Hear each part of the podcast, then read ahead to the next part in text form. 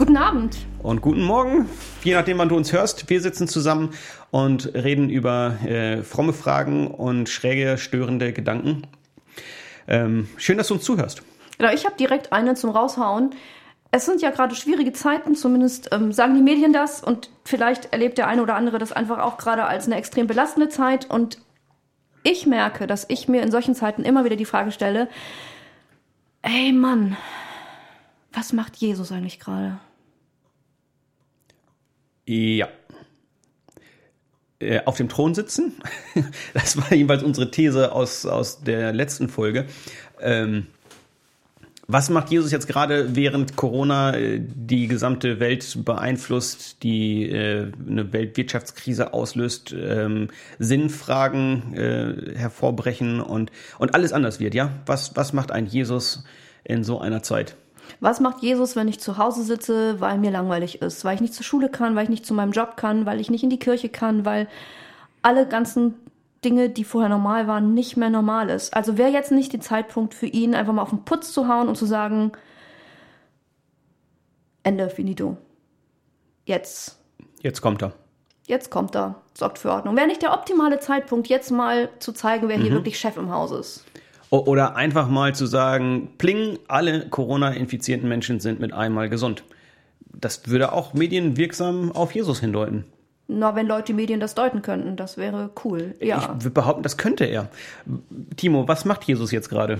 Ich glaube, wir müssen immer vorsichtig sein mit, ähm, natürlich könnte Jesus alles, aber ähm, Jesus wirkt so, dass wir immer noch im freien Willen sind. Wenn Jesus jetzt in seiner völligen Herrlichkeit äh, auf die Welt käme, ähm, dann wären alle ja quasi sofort bekehrt. Und ich glaube, es geht Jesus um eine ähm, Freiheit und ein Wirken durch uns. Und vielleicht wirkt er ja auch gerade dadurch, dass wir gerade keine Gottesdienste feiern, dadurch, dass wir uns eben nicht treffen, dadurch, dass wir gerade zu Hause sind und uns alleine fühlen, weil wir nämlich in der nächsten Liebe füreinander gerade einstehen, indem wir eben nicht einander gefährden, obwohl wir uns fit und gut und stark und mächtig fühlen, sondern uns äh, in dieser Ohnmacht begleitet. Mhm. Und ich glaube, vielleicht ist gar nicht die Frage, was macht Jesus gerade, sondern wo ist Jesus gerade? Und da bin ich fest von überzeugt, dass er gerade bei uns ist, uns tröstet, bei den Schwachen ist, bei denen, die einsam sind, indem er Menschen gebraucht, die jetzt Hoffnung spenden, indem sie sich, wie schon in anderen Folgen, vor die Fenster setzen, ohne jemanden anzustecken und Lieder singen. Ich das heißt, Dinge ich muss da mal gerade reinhaken. Ich finde es nämlich sehr spannend, was du sagst. Du hast gesagt, ähm, dass wir nicht mehr das machen, was wir bis jetzt gemacht haben. Ich höre daraus auch das, was wir bis jetzt als Kirche gemacht haben. Glaubst du, dass, dass wir als Kirche damit dem Reich Gottes in der Vergangenheit ein bisschen im Weg gestanden sind? Ich glaube, Kirche und Christen und Menschen stehen immer ein bisschen Jesus im Weg. Ich glaube, das ist zu tief auch Jüngerschaft, manchmal Dinge misszuverstehen. Und ähm, da bin ich ganz bei den Jüngern, die manch, die gesagt haben, so, oh, die, da kommen die Kinder, nee, komm, wir haben was anderes geplant, was Besseres, was wir, was wir gedacht haben. Und äh, uns dann wieder darauf besinnen lassen, dass dieser sagt, nee, da wollte ich aber, dass die zu mir kommen und ich äh, habe einen anderen Plan und äh, mein Herz ist größer als euers und nicht in der Vorwurfshaltung, sondern lernt daraus, macht was daraus und erkennt, ähm, wie ich mit dem kleinen, schwachen und ohnmächtigen umgehe. Ich bin da tatsächlich ähm, beim Hebräerbrief gerade, ähm, wo, also was macht Jesus gerade? Er sitzt auf seinem Thron und schaut von außen zu. Da bin ich ganz doll bei so einem König-Jesus-Bild. Keine Frage, Jesus ist König, aber im Hebräerbrief wird er eben nicht nur als König äh, genannt, sondern auch als ähm, Hohepriester und Prophet. Also König, Priester und Prophet. Gibt viele schöne Lieder zu. Ähm, wenn also die, die, oder die frustrierte Frage, was Jesus gerade macht, warum greift er nicht ein, warum ändert er nicht alles, macht alles gesund, ist, ist eine starke Anfrage an diesen König Jesus, der doch alles in der Hand hat. Er ist aber gleichzeitig eben auch Hohepriester, unser Repräsentant, derjenige, der, der unter uns ist und, und für uns einsteht. Ähm, und da bin ich ganz stark bei dir, Timo, was, was du eben gesagt hast, dass Jesus ähm, bei denen ist, denen es gerade nicht gut geht, die, die schwach sind, die allein sind. Ähm, genau die repräsentiert Jesus. Ähm, in, in der sichtbaren und unsichtbaren Welt irgendwie, aber ähm, bei, für, für die ist er da. Also im Sinne von, dafür tritt er ein, da steht er ein und da, da verändert er etwas, ähm, weil er auch, auch die Verbindung zum, zum Göttlichen irgendwie herstellt. Also ich habe schlechte Worte dafür, merke ich, aber ähm, Jesus ist, ist nicht nur der ferne König, der alles in der Hand hält, der Souveräne, sondern er ist vor allem, oder vielleicht vor allem, oder mindestens genauso, ähm, einfach da, einfach anwesend, äh, leidet mit, hat, äh, hat wahrscheinlich die größten Tränen gerade.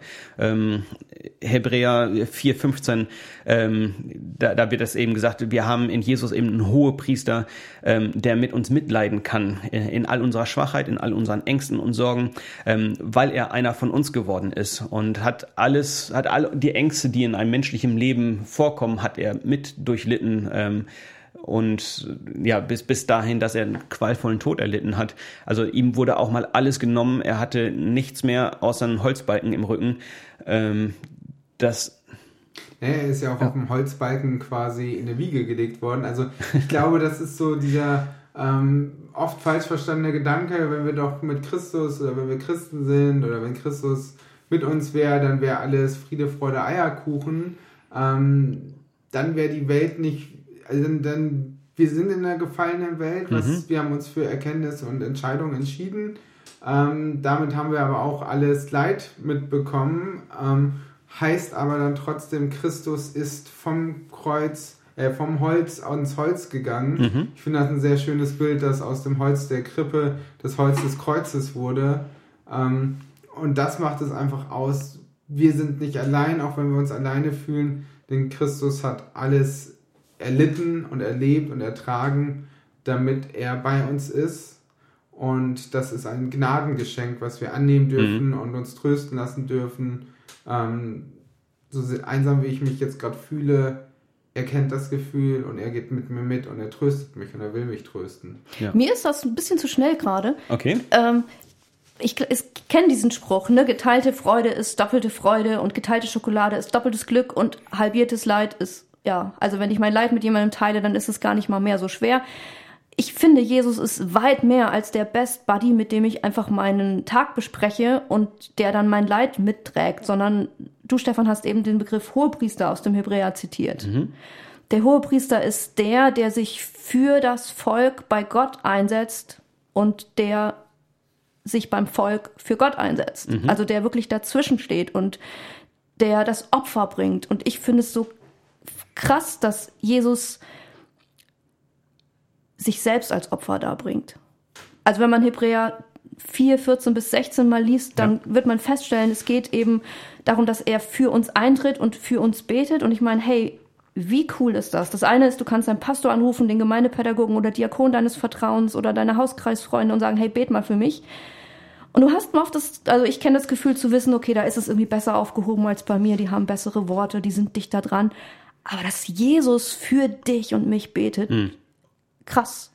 Und dass dieses Gebet direkt ins Herz Gottes geht. Ja. Weil er alles getan hat, was diese Trennung packt. Also ich kenne das, dass ich im Bett liege und bete und das Gefühl habe, mein Gebet hängt irgendwie an der Zimmerdecke fest. Mhm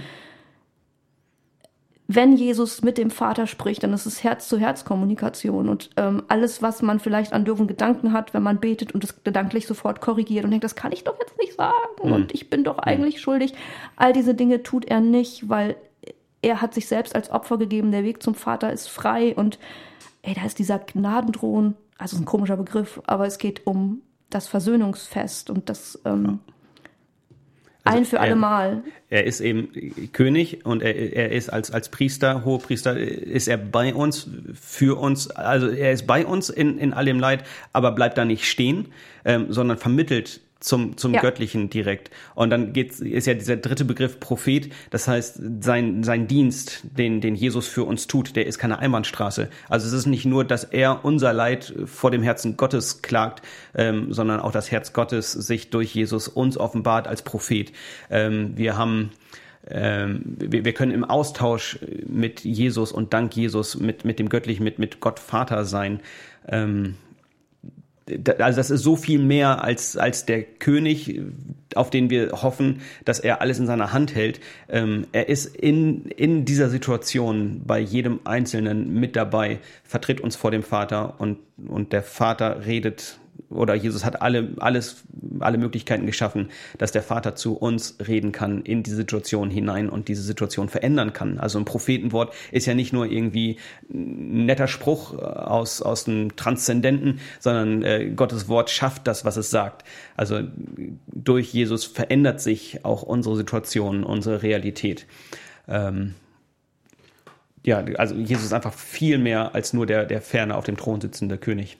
Und ich finde, das Wunderbare ist, dass Jesus jetzt schon weiß, was war, was ist, aber auch was schon was sein wird. Und mhm. da bin ich ganz stark auch bei Prophetenwort, auch an der Liebestat Jesu gegenüber ähm, Petrus, wenn es heißt, ich habe für dich gebetet, dass mhm. dein Glaube nicht aufhört. Und ich ja. weiß, du wirst es nicht schaffen. Und trotzdem stehe ich vorm Vater ein und ähm, ich weiß es schon und ich habe trotzdem für dich gebetet und bleib dabei. Ja.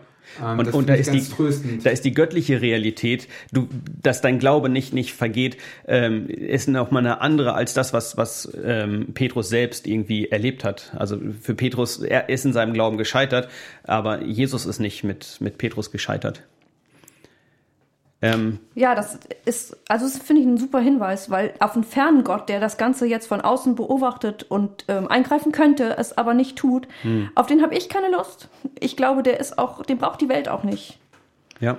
Und ich bin so froh, dass wir einen Gott haben, der sich nahbar macht, der eben nicht einfach heilig ist und wir haben keine Chance, sondern der Mensch geworden ist, der all diesen Mist dieser Welt kennt und der aus dieser Souveränität, mit der er da herausgegangen ist, für uns eintritt. Ähm, ja es ist trotzdem mega anstrengend, merke ich, dass, dass Jesus mit, oder dass, dass dieser Gott nicht, nicht nur eine ferne Heiligkeit ist, aber auch nicht die Welt mit seiner Heiligkeit einfach überzieht und sagt, jetzt ist alles gut. Ähm, das ist eine Spannung, die, die mich immer schon irgendwie in Zweifel treibt und so. Aber ähm, in den Zweifeln dann auch die Chance wahrnehmen und wie du das gerade eben gesagt hast, Jesus eintreten lassen ähm, für uns und ähm, sich zu Jesus zu, zu halten und dann zu erleben, wie, wie sich tatsächlich Dinge verändern. Ähm, ist nicht die ganze Welt ist auf einmal schön, aber, aber meine Welt ist eine andere, wenn, wenn ich mit Jesus da unterwegs bin und mit ihm im Kontakt und im Austausch. Ähm, das, das erlebe ich durchaus. Ich habe eine Idee für unsere nächste Gebetszeit, also für meine, für deine, für ja. wen auch immer. Ähm, diesen Dreischritt mal zu gehen zu sagen, jetzt, keine Ahnung, fünf Minuten eine Zeit zu haben, wo ich Jesus als König anbete, wer er ist, hm. was er für eine Macht hat, ihm dafür zu danken, ihm zu sagen, dass ich eben dann nicht König bin und was immer uns dann einfällt. In einem zweiten Schritt ihn als Priester in Anspruch zu nehmen und ihm all das zu klagen, was uns gerade auf der Seele brennt. Ja. Und in dem dritten Schritt dann unsere inneren Ohren aufzumachen und zu sagen, Jesus, was ist das, was du mir als Prophet gerade sagen willst? Welche Worte sind gerade für mich wichtig? Was darf ich auch anderen weitergeben? Und es dann auch laut auszusprechen, nicht nur in der Stille zu hören und in die Kerze zu gucken oder wie immer ihr Gottes Stimme hört, ähm, sondern Worte, die Worte, die Gott spricht, entfalten dann ihre Macht, wenn sie ausgesprochen sind. Mhm. Und es dann auszusprechen über der Sorge, die ich eben noch formuliert habe. Und wir wissen, was passiert, wenn Gott etwas spricht. Er hat das Chaos getrennt ja, und ja. Ähm, daraus ist eine Klarheit in der Schöpfung entstanden. Und wenn wir es nochmal aussprechen, dann ist es wie so ein zweischneidiges Schwert. Das erste hat Gott gesprochen, das zweite sprechen wir, das zweite Wort und dann wumm, ändert es was. Was für eine Chance in, in dieser Krise, in dieser Zeit, einfach nochmal eine neue Art des Betens auszuprobieren. Ähm, ich wünsche dir viel Segen dabei. Ähm, wünsche mir das, ähm, das zu erleben ähm, ja, lass uns diese Krise genauso auch als Chance sehen und ähm, auch nochmal ganz neu beten lernen mit unserem lieben Jesus, unserem König, Priester und Prophet. Amen. Amen.